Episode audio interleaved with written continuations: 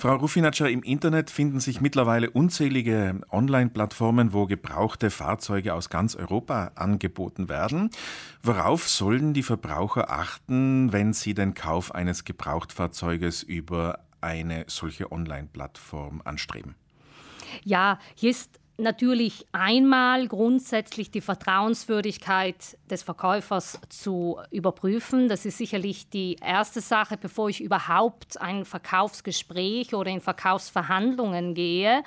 Und dann natürlich auch die Tatsache, was für ein Vertrag wird mir vorgelegt. Denn auch Verträge sind nicht immer ganz lupenrein. Das heißt, enthalten häufig Klauseln, die sich äh, durchaus nachteilhaft auf Verbraucherinnen auswirken können, auch wenn sie rein rechtlich oft keine Wirkung, keine Gültigkeit haben. Aber dennoch signalisieren sie auf jeden Fall schon einmal, dass man es hier mit einem Händler zu tun hat, der sicherlich nicht kooperiert kooperativ auf Probleme reagieren wird. Ja, was sind jetzt das zum Beispiel für Klauseln? Äh, vielleicht können Sie uns dann einige Beispiele nennen. Ich denke, der ein oder andere Kaufvertrag wird bei Ihnen auf dem Schreibtisch auch landen.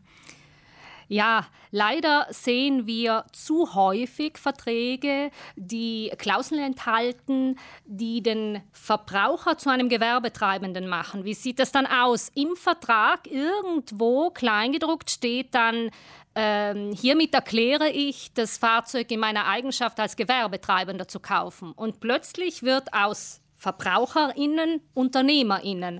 Und das ist natürlich äh, im ersten Moment sehr nachteilhaft für Verbraucherinnen, wobei hier natürlich zu sagen ist, dass äh, die Wirkung solcher Klauseln rein rechtlich häufig sicherlich angefochten werden kann, aber dennoch äh, Verträge, die solche Klauseln enthalten, sollten von vornherein nicht in Betracht gezogen werden. Oder aber Verträge, die Klauseln enthalten, äh, gekauft wie gesehen, obwohl teilweise Verbraucherinnen das Auto überhaupt nicht gesehen haben, bevor sie es gekauft haben. Das heißt schlichtweg nicht wahrheitsgetreue Klauseln in Verträgen. Jetzt kommen wir zum Punkt, es gibt in der EU einen sogenannten Gewährleistungsanspruch. Das gilt bei allen Produkten und somit auch für den Fahrzeugkauf. Wie schaut es da bei Gebrauchtfahrzeugen aus? Wie lange ist hier die Frist für diesen Gewährleistungsanspruch?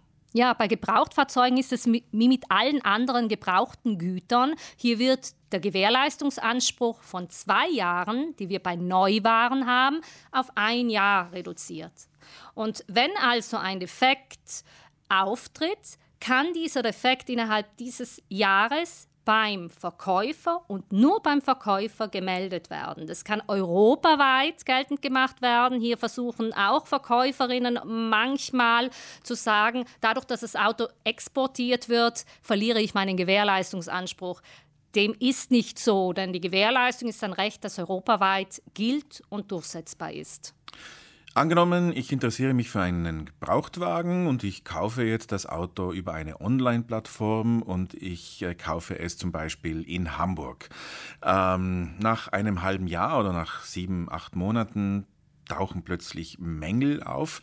Was bedeutet das jetzt konkret? Muss ich denn jetzt mit dem Fahrzeug wieder zurück nach Hamburg fahren, um diesen Gewährleistungsanspruch auch nutzen zu können?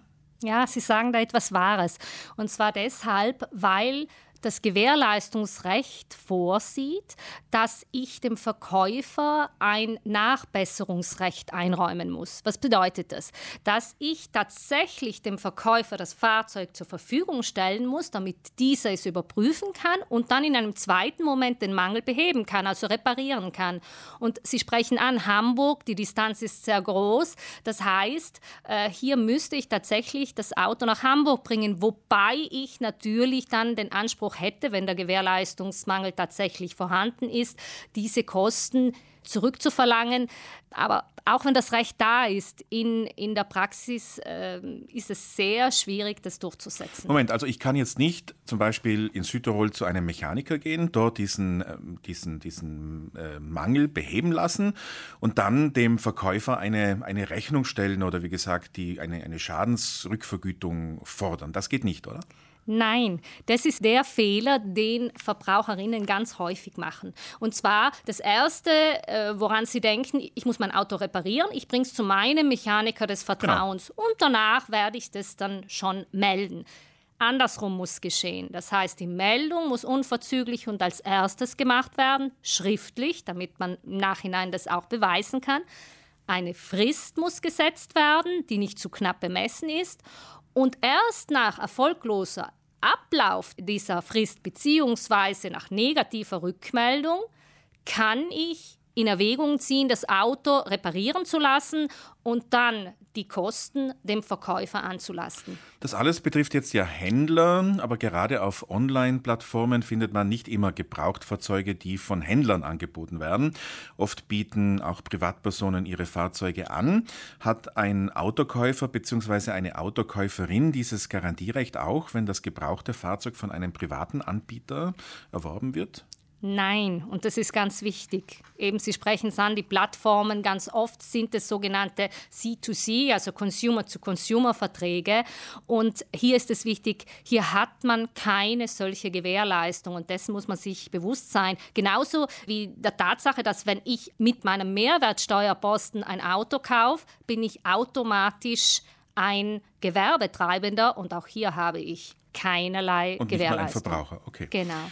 Frau Rufinatscher, letzte Frage. Wie sollte sich der Verbraucher, der Käufer, die Käuferin eines Gebrauchtfahrzeuges verhalten, wenn es effektiv zu einem Garantiefall kommt, also zu einem Fall, wo der Händler die Garantie auf das von ihm verkaufte Fahrzeug gewährleisten muss? Ja, ganz kurz zusammengefasst. Das erste, sofort den Mangel melden, und zwar dem Verkäufer, unverzüglich und schriftlich. Zweitens, eine Frist setzen, die nicht zu knapp bemessen sein darf und sich dann womöglich vorbehalten, dass nach erfolglosem Ablauf dieser Frist die Reparatur in Italien vorgenommen wird. Und als drittes eben niemals vergessen, die Reparatur nicht in Auftrag zu geben, bevor das mit dem Verkäufer abgeklärt ist